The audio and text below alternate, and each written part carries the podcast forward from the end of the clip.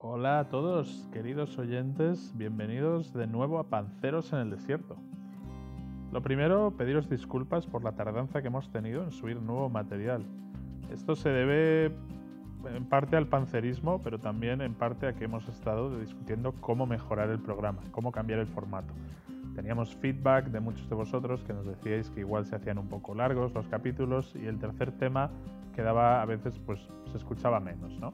Así que hemos decidido que a partir de ahora vamos a subir capítulos de un solo tema.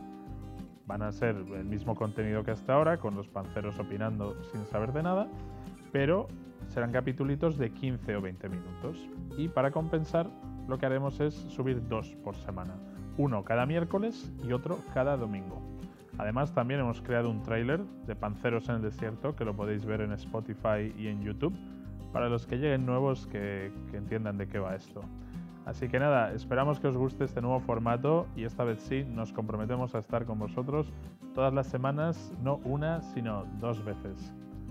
Dicho esto, ¡empezamos!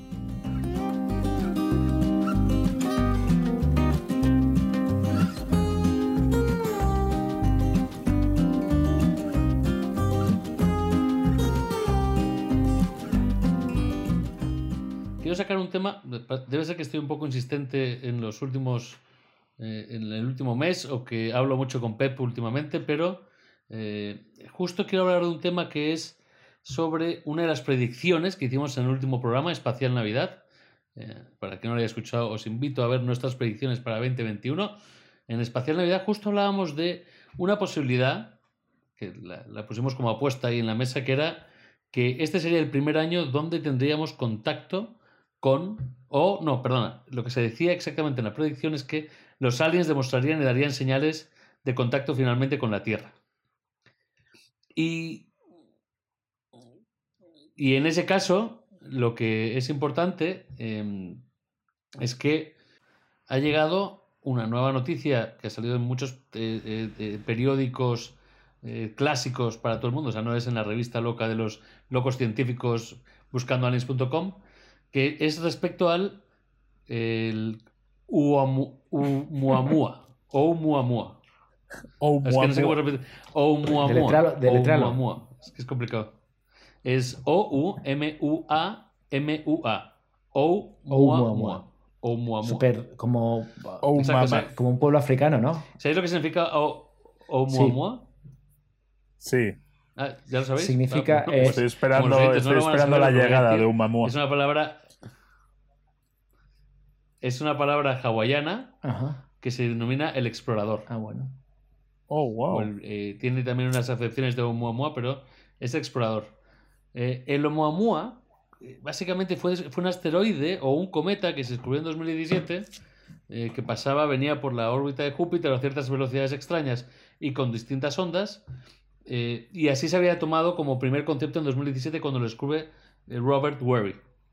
Eh, un supercientífico desde su eh, planetario y satélite, que ahora no recuerdo bien el nombre, pero desde allí lo localiza. Si bien en esta semana, otro gran científico, el astrónomo jefe de la Universidad de Harvard, Abraham Lowe, astrónomo jefe, o sea, el jefe máximo de astronomía de Harvard, ha indicado que Oumuamua no es un meteorito ni un cometa. Lo ha descartado ambas dos posibilidades, sino que es, un, es una nave, no es una nave, es un objeto eh, de origen artificial alienígeno.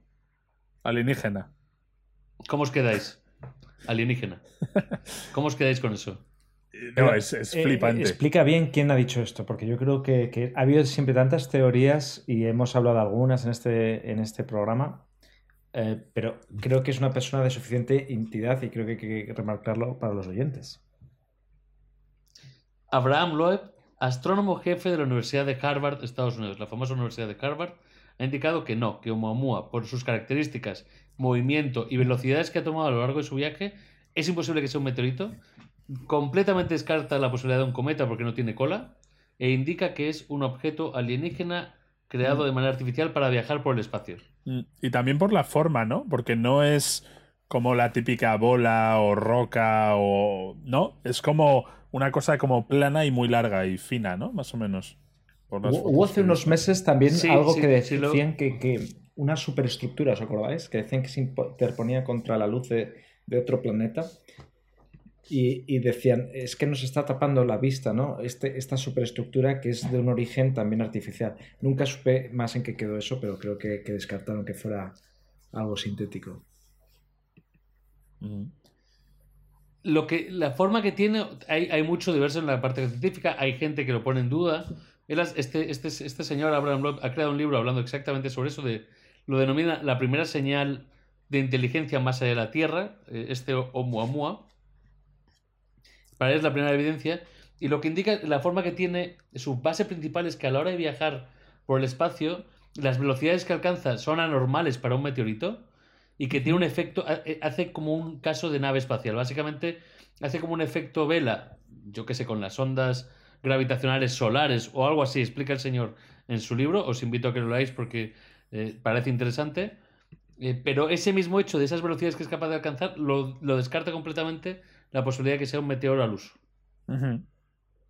Pero a la vez dice que no es una nave, que es algo que han creado, ¿no? Eh, algo que han creado para viajar. A mí, dando dos pasos atrás, y algo que creo que es importante que sepamos y sepan nuestros oyentes, independientemente de lo que sea, lo que sí la comunidad científica tiene un cierto acuerdo es que es el primer, que a mí me parece esto bastante fuerte, que es el primer ejemplo de un objeto interestelar que nos visita. Es el primer objeto que viene de otra estrella que es y de otro sistema solar, cosa que me llama la atención. Y, bueno, más allá de cualquier otra cosa, que la primera que viniera o se detecta fuera una nave alienígena sería ya bastante chocante, ¿no? Pero, pero ¿por qué dices que es el primer objeto? Porque hay muchos cometas y meteoritos y cosas que pueden venir de otra eh, galaxia, ¿no? bueno, más que que sea el primer objeto, es el primer ejemplo de un objeto interestelar que se, que se ha detectado. La pregunta aquí sería, si es un objeto interestelar, que yo me pregunto cuando veo esto, digo, ¿para qué lo lanzan? O sea, es que sea un resto de algo que han dejado volar, lo han lanzado, no tiene, no, tiene ninguna estructura, o no han sido capaces de definir qué lleva, porque lo las imágenes son como una roca alargada. Sí. Eh, mi pregunta principal es, si fuese real lo que este señor indica, ¿cuál sería su objetivo? o, mm. simplemente lanzar a la gente al y espacio. Te puedo complementar tu pregunta con otra. Eh, viene de una constelación de Lira, claro. pero no se sabe ¿Cuándo? Igual estamos hablando de cuál es el propósito y cuándo fue ese propósito. Igual estamos hablando de algo de ah, cientos de millones de años, por tanto ese propósito ya eh, casi no tiene ninguna importancia. Se abandonó. A lo mejor su primer objetivo era lanzar una roca fuera de la Tierra. O sea, bueno, del planeta del que fuese, ¿no? Como a ver hasta dónde la podemos lanzar, a ver si podemos sacarla de la órbita y que viaje por el espacio y a ver a dónde llega. En plan, en plan, en plan, eh, cromañones lanzando cosas al cielo. Mm. Claro, lo que, lo que entiendo que este tío dice es que es algo que. perdón, que es de otra civilización, pero que no. No está siendo usado, sino que está a la deriva, ¿no? Que puede ser, imagínate, una nave espacial que dejó de funcionar o un objeto. O un trozo de una nave espacial que dejó de funcionar. si bien su teoría es que avanza a velocidades anómalas para ser un meteoro y algo que salga de una explosión y se queda por ahí vagando dando vueltas por el espacio, ¿sabes? Les ha explotado en una pelea intergaláctica, ¿no? Les han pegado con un rayo láser a unos y, un cacho de naves se ha ido dando vueltas. Igual es eso. Igual, igual, pero da la casualidad también que esta semana, para que estemos todos viendo si la apuesta de las predicciones, esta misma semana también se dice que hemos recibido, se recibió durante el último año una señal de radio desde Alpha Centauri. También ha salido en varios medios principales, como grandes periódicos conocidos, eh, donde se indica que se ha, obtenido una señal, una radiofrecuencia desde Alpha Centauri de una señal de radio que no se utiliza habitualmente ni en satélites, ni en estaciones espaciales, ni en, eh, en, la Tierra en sí mismo. Y que no saben identificar de dónde viene. Sí, sí, es que yo creo que lo que lo decía antes Busto, ¿no? Que se está ya todo como. Hay demasiado ruido, ¿no? Eh, alrededor de esto. Yo creo que. Y la gente ya hace bromas con ello, ¿no? De decir, bueno, en enero hemos tenido la nevada, el asalto al Capitolio, ¿no? Estamos con lo del COVID, tal. Eh, lo próximo ya son aliens, ¿no? Sí. Ya llegan. Ya llegan. Debería ser, sería este año. hay que decir también que, por hacer un poco de agua del diablo, muchos de los científicos dicen que esto es un cometa. Eh, aunque, eh, y abro, abro comillas, eh, dicen eh, es un cometa eh, con unas características eh, extrañas. Eso dice la comunidad científica. Yo creo que este año va a ser... en, el, espacial Navidad yo creo que le di un 3 a, la profecía esta vuestra de, los aliens. Creo que le, le subo un 5. Este año puede pasar. Después de esto... Se acerca. Y aquí yo quiero ir al viaje mental. Yo también le doy un 4, un 3 o un 2, no sé lo que le di, pero. Eh, el astrónomo jefe de Harvard, ¿no? Que deberíamos buscar una foto y saber qué edad tiene porque no le no hemos hecho ¿En qué momento se la juega? Mm. A, para vender su libro. B, porque realmente lo cree. O C, desde que nació y era pequeño, creía que los aliens existen y está buscando cualquier opción para decir que los aliens existen. Súmale al, ministro eh, espacial, del ex ministro espacial del Ministerio Espacial de Israel, que también decía que había vida inteligente, ¿os acordáis? La Confederación Galáctica, lo hablábamos, que si Trump lo sabía, etcétera. Estos dos tienen una cosa en común. Aparte que son eminencias, pues en un lado y en otro, los dos tienen un libro. Por propósitos de divulgación, por propósitos de divulgación o por propósitos de hacer caja. Sí, a ver. Esa es otra, ¿no? Decir, oye, me voy a jubilar ya, pues venga, aquí está mi libro. Pero realmente, ¿cuánta gente te compra el libro, no? Al final, comparado con los que simplemente se quedan con el titular, ¿no? Y, de la, y la noticia. Pero yo creo que es lo que decía Mo. Yo, yo sin conocerle he invitado a la gente a que lea el libro, yo no lo he leído. Por eso. Ahora retiro porque esto puede ser una conspiración de escritores espaciales. Puede ser, al final es una confabulación de las editoriales, ¿no? Que quieren vender libros. Tú di que los aliens existen y ya verás cómo se vende esto como churros. Eh, sí, yo creo que es un poco lo de la C también, ¿no? Decir, oye, yo soy astrónomo, quiero encontrar aliens, es el trabajo de toda mi vida, pues obviamente ves una cosa que va dando vueltas a unas velocidades que nada tiene sentido y dices, joder, pues ya está, mis aliens, ¿no? Eh, te lo han puesto, te lo han puesto huevo. Eh, pero luego también, claro, está ese tema que da mucho a la conspiración, ¿no? Que es lo que dice la gente de ya se sabe, ¿no? Ya se sabe que hay aliens, ya hemos tenido contacto o ya sabemos eso, pero no nos lo dicen precisamente por lo del efecto que hemos hablado antes, ¿no? El efecto rebaño. No nos lo dicen para que no nos volvamos locos, para que no nos vayamos corriendo a comprar toda la, comida y el papel higiénico del Mercadona y nos pongamos a quemar eh, iglesias, ¿no? Es un poco eh, ese miedo a, bueno, la gente no está preparada para, reaccionar, ¿no? Porque si por cualquier otra cosa ya reaccionamos, y nos volvemos locos como, como grupo. Mm. Imagínate el día que digan, oye, hay aliens. ¿no? y, para, para meter, Esa pregunta me gusta, para, para meter un poco de miedo en esa pregunta y enriquecerla, y volviendo a una que decíamos antes de cuál es el propósito, hay tendencias dentro de esto sensacionalistas que dicen que el propósito es, una nave extraterrestre y el propósito es vigilar la Tierra. Desde Mamua. Claro. Que nos estén vigilados, controlados, rebañados. Pero ahí voy a hacer una pregunta buena, que creo que viene muy ligado a lo que estaba diciendo Pepe. Eh, ¿Qué creéis que pasaría o qué ocurriría con la sociedad si mañana todas, no sé, Naciones Unidas, más el Gran Estamento de la Unión Europea, el Gobierno de los Estados Unidos, FBI, CIA, la asociación, confirman la existencia de vida alienígena. ¿Qué le ocurriría a la sociedad? ¿Cómo actuaría esa sociedad mm. al momento de enterarse esa noticia? ¿Actuaría, como dice Pep, acumulando más de 24 rollos de papel higiénico por día para el próximo mes? ¿O, ahí os dejo la pregunta de modo abierto? Yo creo... Eh, que habría una psicosis inicial mm, más fuerte y parecida a lo que hemos vivido con la pandemia al principio, donde pues, la gente le entró miedo, la gente se pensaba que, que nos íbamos a extinguir en cierto momento, recordemos todos escenas de supermercados. Pero también luego el ser humano como que se adapta y se acostumbra otra vez a la rutina y en cierto punto, si solo la noticia fuera esa, shock, luego costumbre, a menos de que pasara algo después adicional, no sé, eh, primer comunicado, ¿no? y que viéramos ahí una cara comunicándonos. Entonces ahí yo creo que sí, si fuera todavía algo así más fuerte, ahí ya pues eh, quema de iglesias, el para qué voy a trabajar y escenas típicas del último día o Independence Day. Sí, ese es, ese es, un buen punto, ¿no? Primero habría mucho, mucho caos inicial de, oye, por si acaso yo también compro comida y papel. Pero, pero eventualmente eso te dicen, sí, no, hemos, eh, nos ha llegado una señal de radio extraterrestre, pero no tenemos ni idea de lo que dice y está a 10.000 años luz.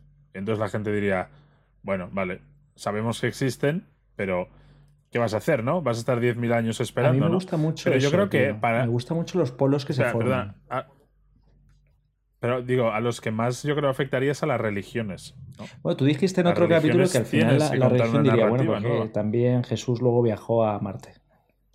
Sí, Dios, Dios crea otras cosas. Sí, ¿no? Y ya está, comprado, ¿no? En el Vaticano Pero- el Papa Francisco, no, es que luego Jesús, lo que nos hemos contado que en el Evangelio de Pedro, que lo hemos sacado ahora, Jesús se fue a Marte.